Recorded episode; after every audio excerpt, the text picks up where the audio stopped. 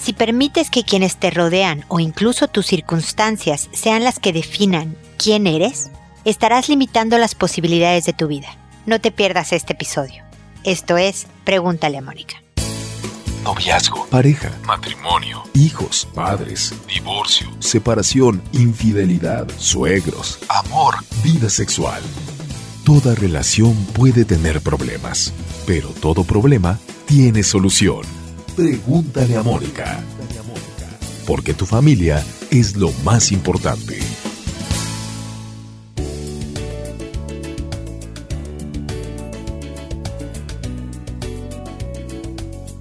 Bienvenidos amigos una vez más a Pregúntale a Mónica. Soy Mónica Bulnes de Lara. Como siempre, ya lo saben, feliz de encontrarme con ustedes en este espacio en que siempre también los invito a pasearse por mi página. Ahí no solo vienen los clientes con los que he trabajado, que en estos 12 años, bueno, de Pregúntale a Mónica, pero más de 30 de mi vida profesional, han sido muchos también viene de todas las redes sociales en las que estamos, Instagram y Twitter y, Facebook y YouTube con videos y demás. Viene cómo adquirir los libros que he escrito sobre eh, educación de los hijos, que son ágiles y rápidos de leer. Trato de ser bien directa nada más para hacer práctica. Y por supuesto, más de 900 episodios, más de 950 episodios para ustedes con una cantidad enorme de información, de herramientas, de estrategias, de perspectivas sobre cuánto tema se me puede ocurrir para que ustedes puedan encontrar ideas que les ayuden a hacerse una vida feliz. Y el día de hoy tengo un tema que es pues de lo mismo, ¿no? Incluso publiqué la cita de una persona pintora, si no me equivoco, que hablaba de, de, lo que la define, una cita muy bonita y la podrán ustedes ver en las redes sociales, pero me gustó mucho y por eso el hashtag yo me defino y por eso en inglés lo puse también por si acaso. El reencontrarme con este tema de que nadie más que tú manda. Tú mandas el tipo de vida que quieres. Tú mandas en construir el ambiente que te rodea. Por supuesto que tienes que lidiar con la realidad, con los limones que te dio la vida. Ya ven cómo los americanos dicen esto de que si la vida te da limones, haz limonada, ¿no? O sea, habrá cosas difíciles en donde vas a tener que verte hábil, vas a tener que aprender herramientas nuevas y estrategias distintas para que la cosa funcione. Pero si tú te pones de malas porque enfrente de ti hay una persona difícil, si tú dejas que te amargue todo el día una circunstancia que ocurrió en la mañana desagradable, entonces tú le estás dando este poder a esa persona o a esas circunstancias. Tú estás cediendo tu libertad de definir quién eres tú y cómo te comportas en la vida. Y cuando cedemos esa libertad, cedemos también el sentido que tenemos en nuestra vida. Perdemos la noción de quiénes somos y para dónde vamos. Entonces, la regla número uno en esta construcción de una buena vida es el saber que tú te defines, que tú mandas, que se necesita práctica, que no todos los días te va a salir muy bien esto de que no enganchar en el que el otro me amargue la vida, pero finalmente tienes que ser tú la que describa, construya. Siempre digo yo en mis conferencias esto de ser el arquitecto de tu propia vida, es eso. Poco a poquito, irte primero, a lo mejor así como de chicos hacíamos la tarea difícil primero como porque tienes más pilas y dejabas lo fácil, lo que, lo que más te gustaba para el final, o eso debimos de haber hecho. Eh, empieza por lo difícil, por una sola cosa, no por todo, los problemas de tu vida, por la que ahorita te haga más ruido y trabájala de tal manera que tú vayas definiendo las circunstancias, los límites, la forma en que va a ser manejado para que poco a poco obtengas la mejor vida dentro de tus circunstancias que puedas tener, ¿ok?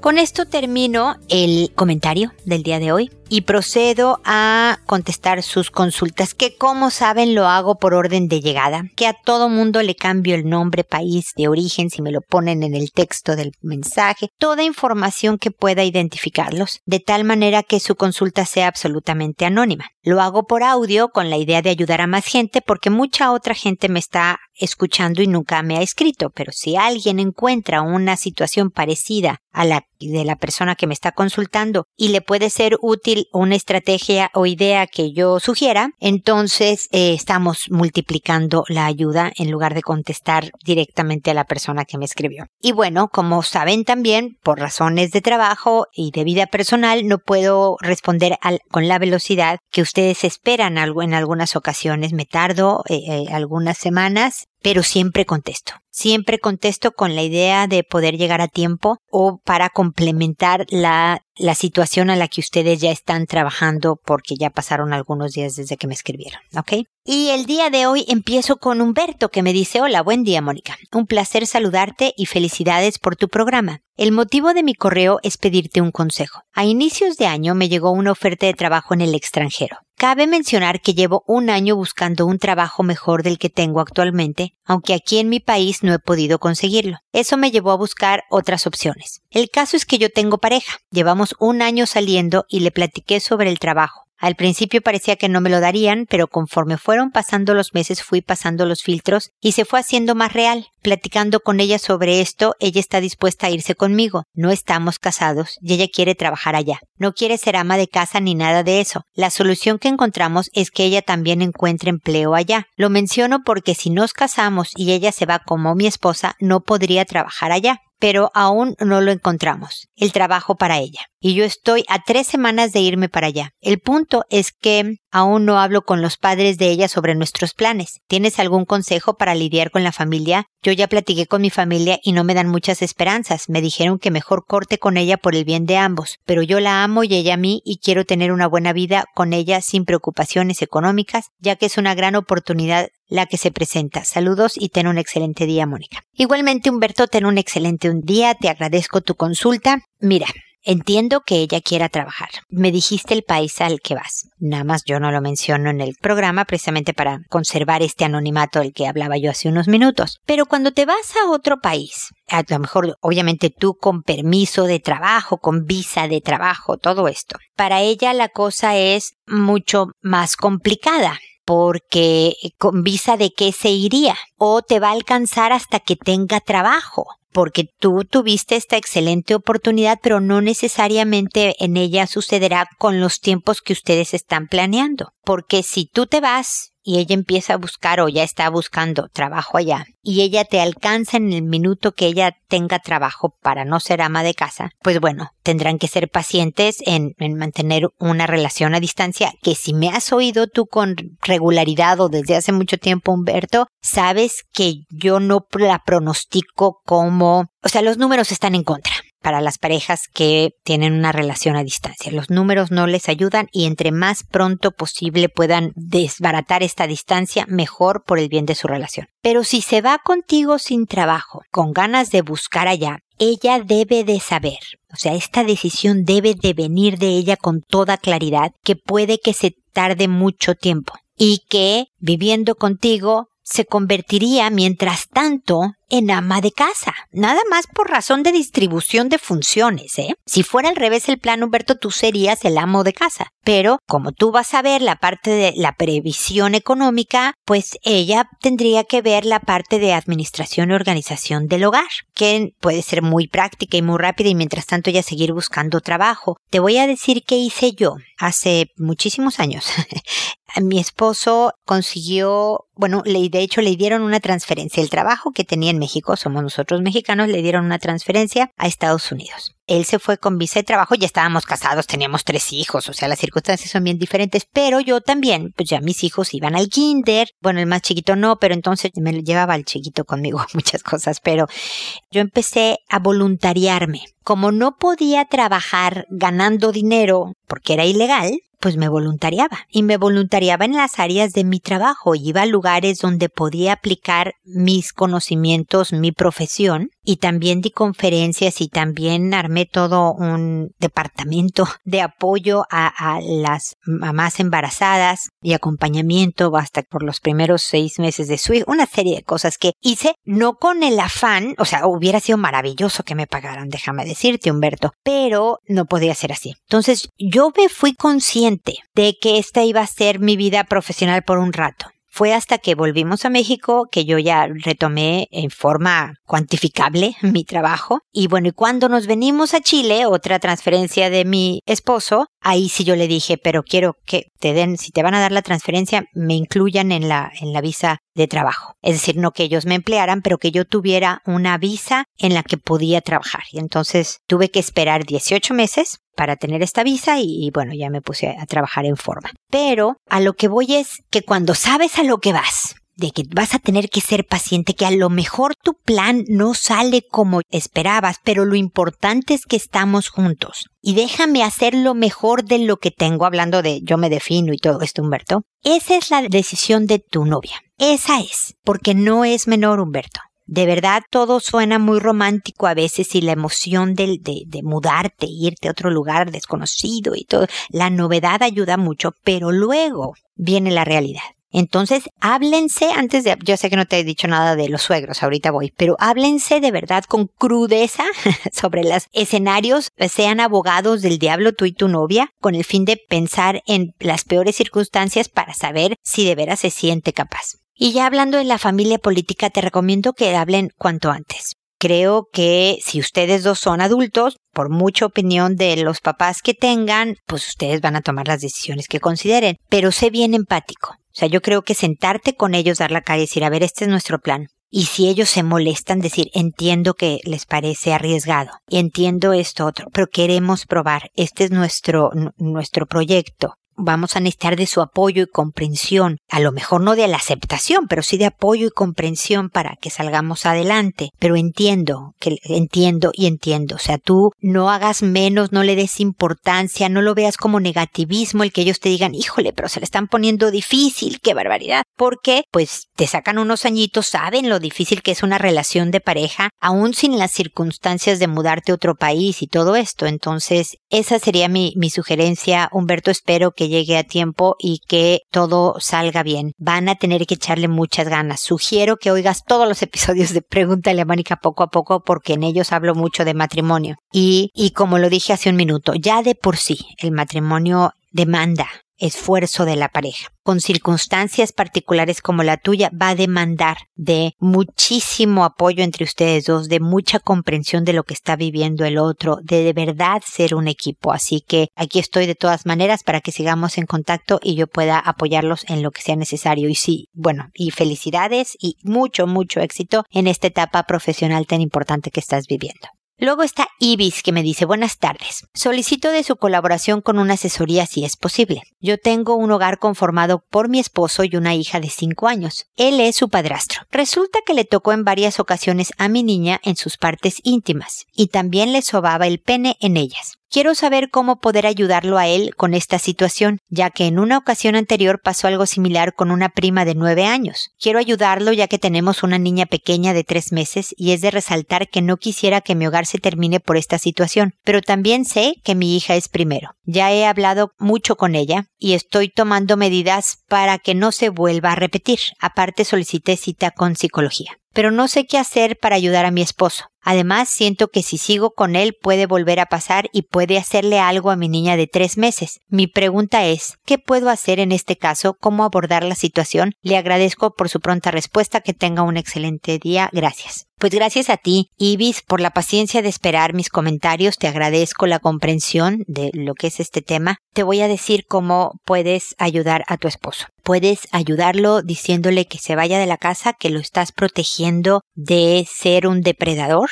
que le puedes ayudar en conseguir información de dónde conseguir apoyo terapéutico, pero yo creo que incluso Ibis le puedes ayudar al denunciarlo. Sé que esto te causa, no es lo que estás buscando. Sé que lo que me estás diciendo es cómo hago que no sea como es para que mi familia se quede intacta, para que mis niñas no les falte un papá. Pero en tu casa hay un depredador, Ibis. Aquí hay un hombre que ataca niñas. Sabes, por lo menos le descubriste lo de la prima y lo de tu hija. Puede que haya más, por eso hay que denunciarlo, para detenerlo. Le vas a ayudar al detenerlo.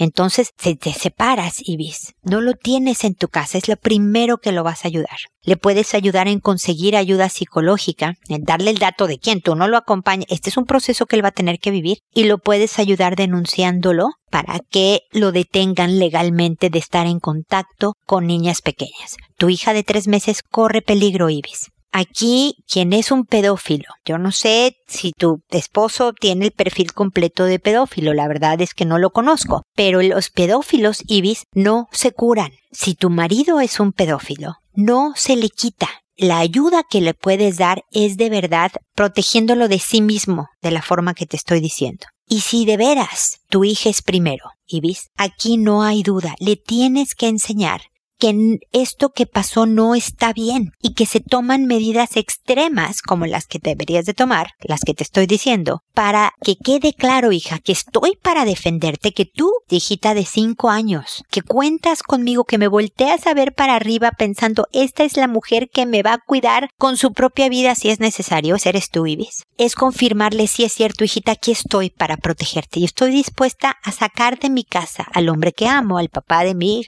porque tú y tu hermanita corren un serio peligro. Y el mensaje para tu hija es, mira lo importante que es tu cuerpo, lo importante que es el autocuidado, lo importante que es poner límites y decir no y hacer lo que tengas que hacer para que termine algo tan serio. Ibis, lamento que estés en esta situación de verdad. No me puedo ni imaginar con dos niñitas chiquitas, pero espero que cuentes con el apoyo familiar, con la compañía familiar, porque se vienen épocas difíciles. Esto obviamente no lo hizo tu niña de cinco años como no lo hizo la niña de nueve años. Esto es algo que hizo tu esposo y por lo tanto él es el responsable y las consecuencias las hizo él. No es que tú lo saques de la casa, él provocó que se tuviera que ir. No es que tú lo, lo hayas denunciado, él provocó una denuncia en su contra. ¿Me explico, Ibis? Tienes que ser muy fuerte, muy valiente y muy firme. No tienes que ser grosera. No tienes que ser violenta,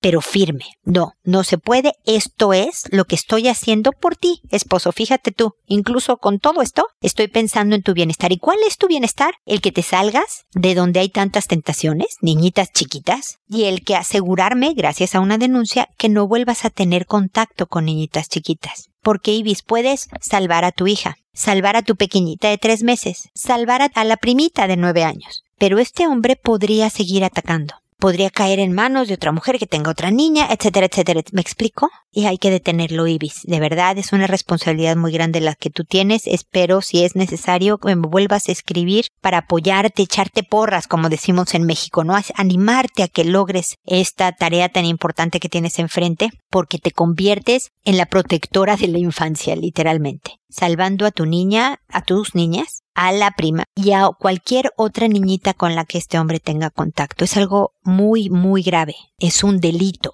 y por eso hay que denunciarlo. Ok, Mucha suerte y espero que sigamos en contacto. Juliana, por otro lado, me dice, hola Moni, espero que te encuentres bien. Te consulto de nuevo el mismo tema. Ya lo sé, perdón, pero ¿cómo le hago para no enganchar con lo que dice mi esposo? ¿Cómo se pone uno mantequilla? Por ejemplo, va a ser cumpleaños de mi hijo y no le gustan las fiestas. Le he estado preguntando qué quiere hacer ese día y primero dijo que fiesta no. Entonces por mensaje le dije a mi esposo que mejor nos fuéramos de viaje a un lugar en donde hay un museo que le encantaría a mi hijo. Nunca le dije a mi hijo la idea de ese viaje porque tal vez no pase y no quería ilusionarlo y que al final no pasara. Hoy le pregunté de nuevo a mi hijo de su cumpleaños y me dijo que quería una fiesta, pero con pocos niños y dijo mi esposo, ¿cómo son las cosas. Carlos siempre escoge la segunda opción y como que lo, lo haces en forma tendenciosa para que haga lo que tú quieres y por eso él escogió el viaje. Yo me saqué de onda porque nunca le di opciones y de hecho no sabía lo del viaje. Cuando mi hijo escuchó del viaje dijo sí, y ahora solo habla de eso. Lo que me gustaría es que aunque mi esposo me diga que hago las cosas tendenciosamente, que manipulo a mi hijo, que grito, juro que no lo hago. Me cuesta trabajo no poner cara de fastidio, pero no grito. Y todas las demás cosas que dice, nada me, me tocará. Quiero que diga lo que diga, no me importe. ¿Cómo le hago? Quiero no reaccionar, quiero ignorar, pero no logro del todo. Por un buen tiempo pensaba, está estresado, estoy estresada, no es verdad que yo sea así, sé que soy así y tiene razón, pero ya no puedo. Y sé que molestarme afecta a mi hijo porque sé que me pongo seria y eso hace que él explote. Entonces, si lo ignoro y nada de lo que me diga me tocara, todo va a mejorar. Yo, porque nada de lo que diga me hará enojar. Y mi familia, porque no vivirá las consecuencias de esto. He tratado lo que dices de cantar, pero no logro ese momento zen. Jajaja. Gracias por leerme. Juliana, gracias por tratar mi estrategia de cantar. Yo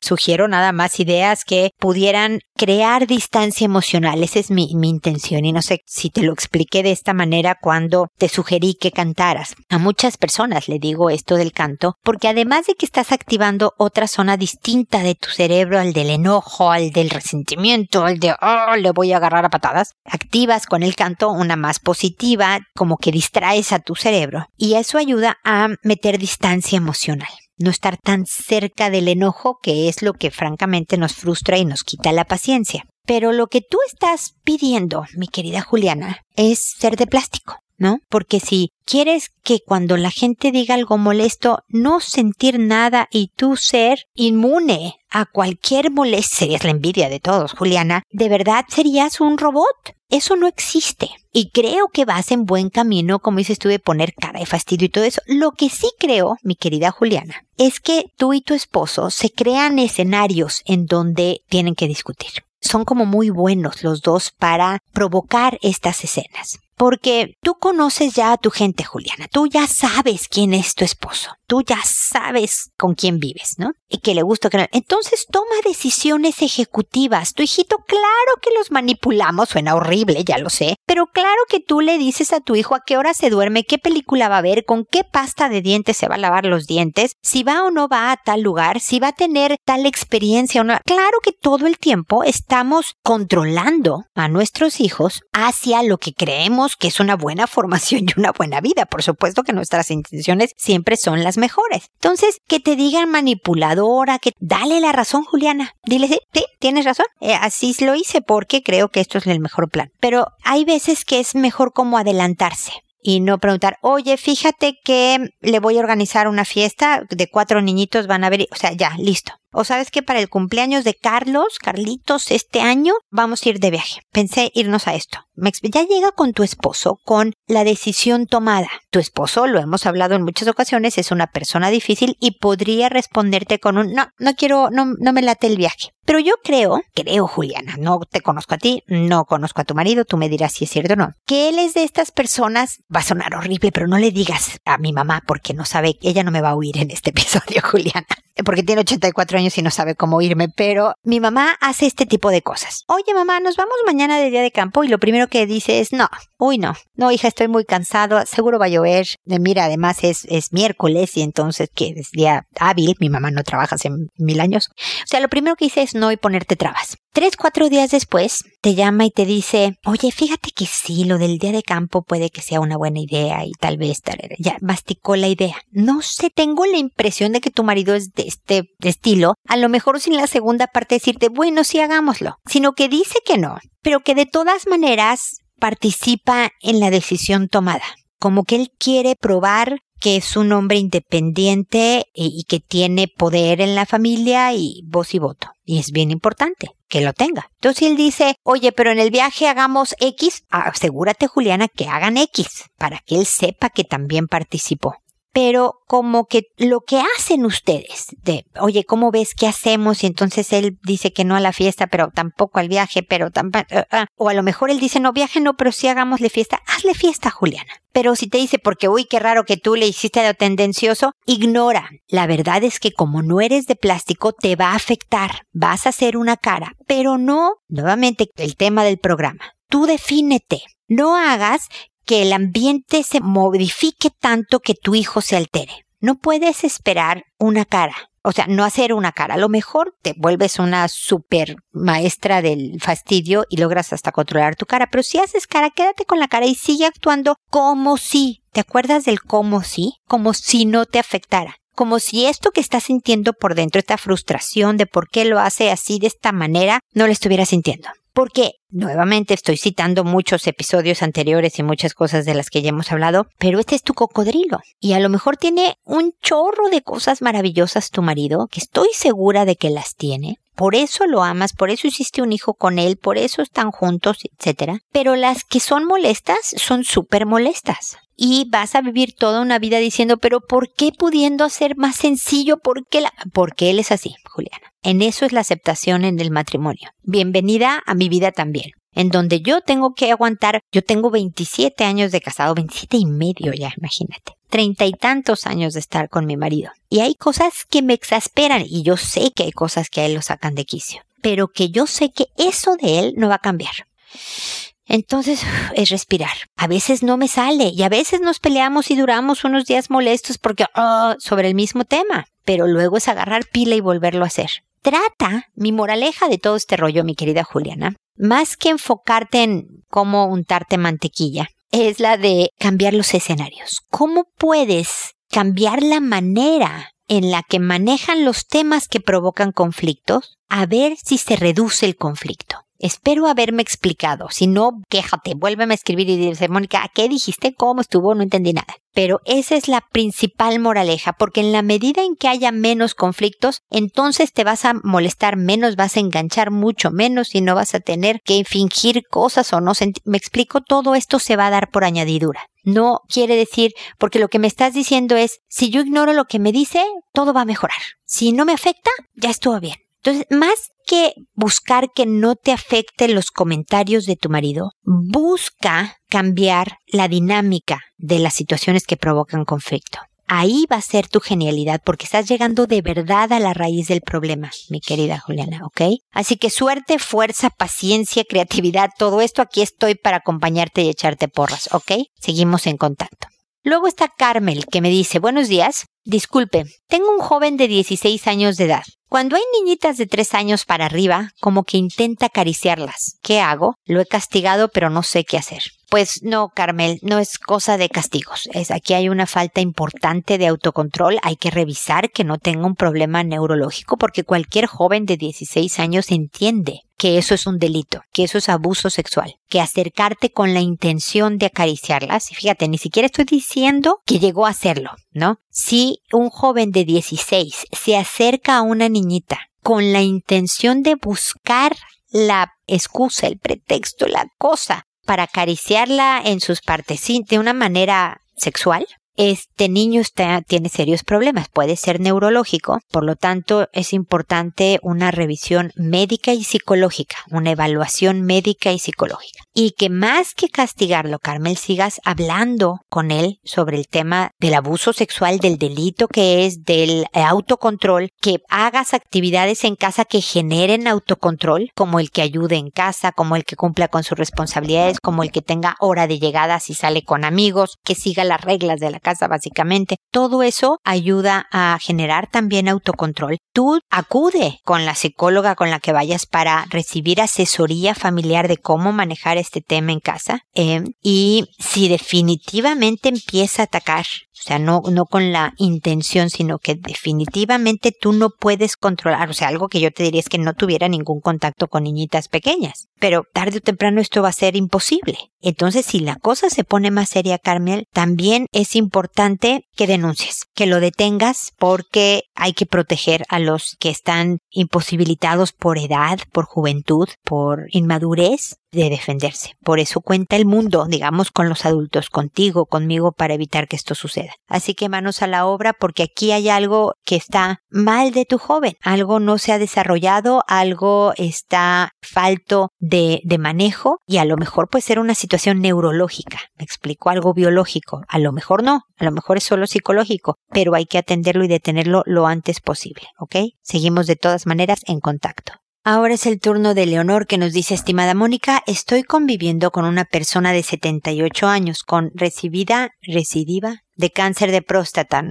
yo no sé qué me, a lo mejor fue el autocorrector, pero bueno, así dice, recidiva de cáncer de próstata, confusión mental y comienzo paulatino de Alzheimer. Yo tengo 70 años y estamos juntos y casados hace 18. Tiene unos cambios bruscos de personalidad y pasa de la tranquilidad a la violencia excesiva. En ocasiones creo que me va a golpear y esto sucede varias veces al día. Soy muy infeliz porque el amor se acabó por mi parte debido a una infidelidad de él y que yo descubrí. No sé qué hacer. Me siento muy desorientada y con ganas de poner fin a esta relación, a pesar de que sé que a estas alturas ambos nos necesitamos. Ojalá me pueda aconsejar. Muchas gracias. Pues sí, Leonor, la tienes bien, bien complicada. El, Alzheimer es una enfermedad muy demandante de, cuidados, de paciencia de supervisión médica por estos arranques de violencia de las que hablas. No les da a todos, pero a los que les da puede verdaderamente asustar. Y entonces no es vida, Leonor, para ti. No, el estar siempre temerosa de un golpe, el tener 70 años y estar cuidando a alguien así. ¿Qué apoyo tienes, mi querida Leonor?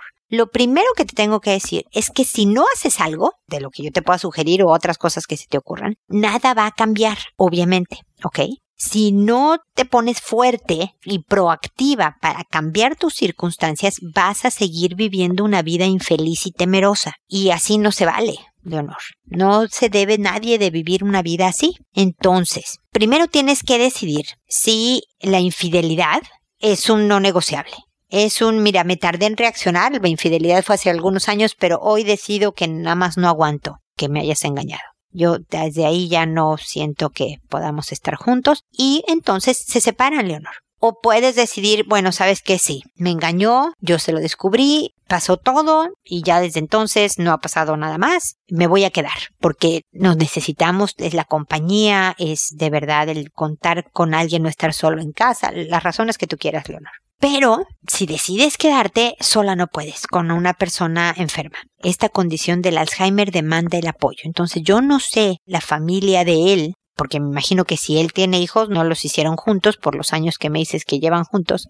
¿Quién, quién puede apoyarte? ¿Cuál es tu economía para saber si cuentas con el apoyo de un cuidador o no? O cuál es tu economía como para que si su casa es propia, ver si se salen, la rentan y con lo que lo rentan se van a una residencia de la tercera edad, ya no sé cómo se le llama hoy en día, en donde hay cuidados médicos, en donde hay actividades, en donde puedes estar tú más protegida y supervisada, supervisado él en su condición. ¿Qué se te ocurre, Leonor? Siempre sugiero ponerte a escribir viendo la tele, no necesitas apartarte a un lugar lejano ni mucho menos. Viendo la tele es, a ver, ¿qué se me ocurre? Que sus hijas vengan todos los días, hasta desde lo más ridículo e imposible hasta lo posible. Pon todas las ideas que se te ocurran, Leonor, por descabelladas que sean. Incluye ahí la residencia de ensaños, incluye ahí irte a vivir a algún lado, incluye ahí separarte y irte, qué vas a hacer si te separas, todo. Y ve descartando las descabelladas y ve, ve haciendo un análisis. Pero hazlo, Leonor, no te quedes sentada,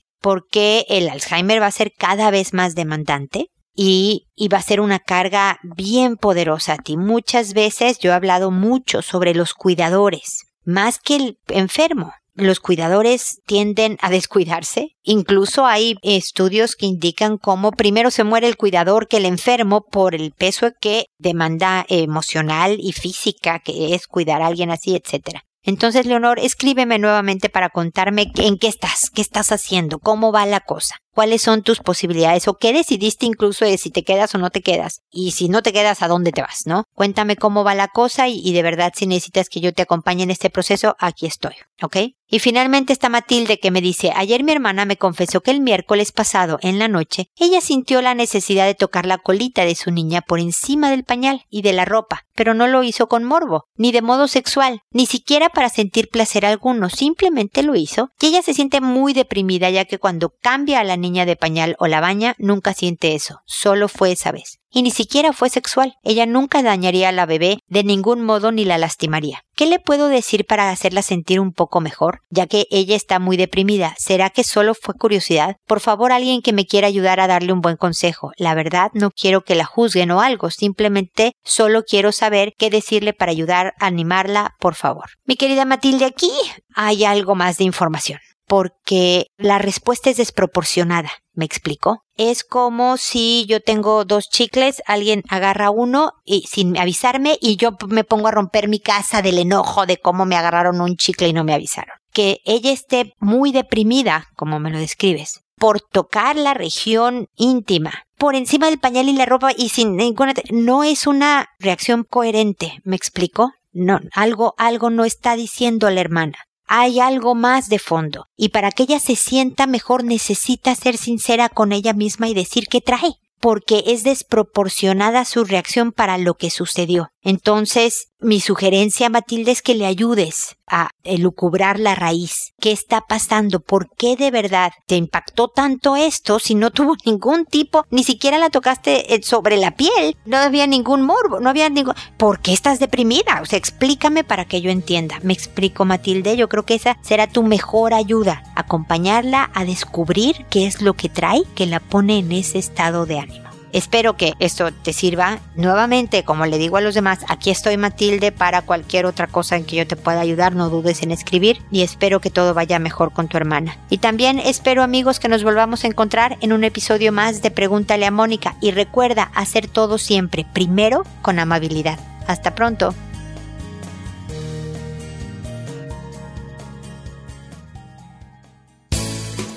¿Problemas en tus relaciones? No te preocupes, manda tu caso, juntos encontraremos la solución. www.preguntaleamónica.com Recuerda que tu familia es lo más importante.